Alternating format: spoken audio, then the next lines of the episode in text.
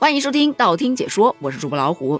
开年才没几天呢，哈尔滨已经成为了2024年的第一个顶流。要问哈尔滨为什么会这么出圈，真诚应该是最好的答案。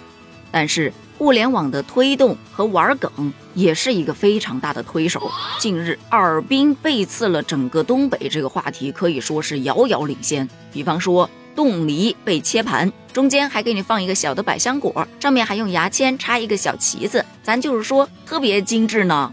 然而东北小伙伴接受不了了，什么冻梨居然还切盘？尔滨，你让我感到陌生。可当豆腐脑端上来放糖了，居然放糖了，还撒了一把葡萄干，这就已经不是陌生的问题了。尔滨，你抛下的是整个北方的尊严呐！你让我在咸甜大战中抬不起头来，那是甜豆腐脑吗？不，那是尔滨的恋爱脑。但你以为只有吃的上面会让你感到陌生吗？并不是的。有一种说法是，你敢信吗？哈尔滨文旅局长绝对三界都有人。为啥这么说呢？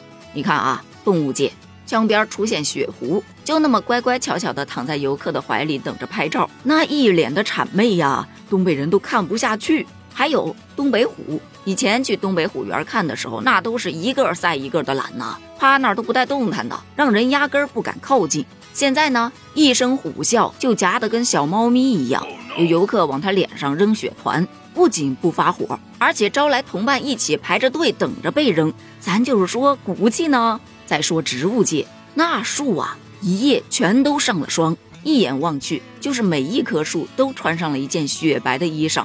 有人说这是文旅局长连夜给这些树开了会的，也有说会不会是全哈尔滨人连夜哈气给哈上去的？当然这都不现实，只能说老天爷这是追着喂饭吃啊！但是大家最疑惑的还是说，这哈尔滨有这么多好吃的好玩的好看的，哈尔滨的大哥大姐嘴真严黑，从来就没发过抖音。结果呢，很多小伙伴跳出来，不，我们是被尔滨给背刺了，朋友们。真不是你们尔滨的大哥大姐们嘴严，而是你们看到的街上的那些什么带翅膀的马呀、背书包的企鹅呀、雪地里的骆驼呀、戴鹿角帽的少数民族啊、取暖的小房子、人造月亮、热气球、打铁花、冻梨摆盘、甜豆腐脑，还有会夹子的东北虎、冰面气垫船、滑翔伞、凤凰、大萨满、跳科目三等等的，咱很多也是头一回见呐。甚至还有很多本地人在线求攻略，说。麻烦带我重新认识一下我这陌生的家乡。咱想说，东北人骨子里的幽默也成了这一场爆火的助推器。有人会说，这不就是网络造梗吗？但你要是什么东西都拿不出来，人家想造梗，他不也造不出来吗？更何况一个梗出来还有那么多人附和，就说明真心实意的对这个地方感到满意。这也是为什么今天哈尔滨后劲太大了这个话题登上了热搜。很多去过的小伙伴表示，原以为是一场旅行，没想到是回家探亲。从哈尔滨旅游完回来，就像失恋了一样，人走了，心依然还在。这就不得不归功于哈尔滨的文旅局了。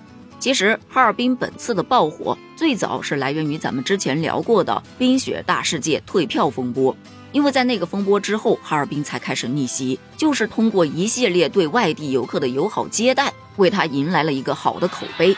随后，在元旦假期，黑龙江就开展了冬季冰雪旅游百日行动，充分发挥冰雪资源的优势，推出了跨年夜现场演出等活动。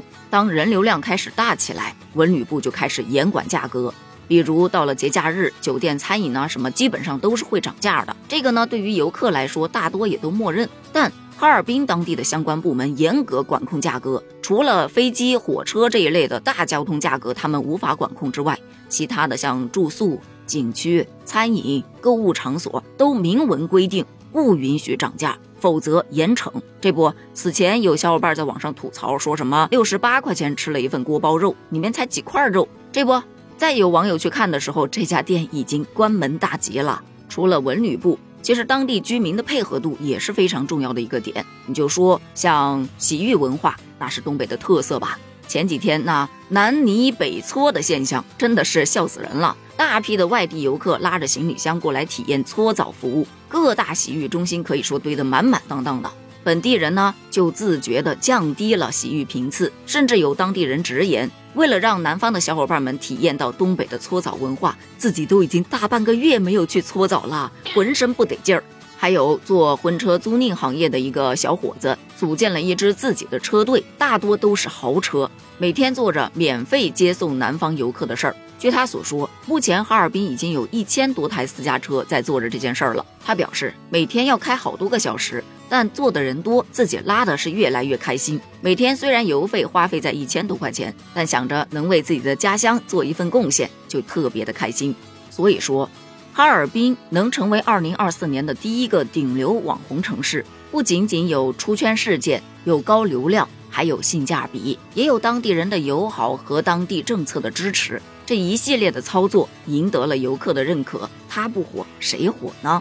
咱们的后期大甜甜小姐姐现在已经在看去哈尔滨的机票了，别说我也有一点心动了，你心动了吗？欢迎在评论区发表你的观点哦，咱们评论区见。拜拜。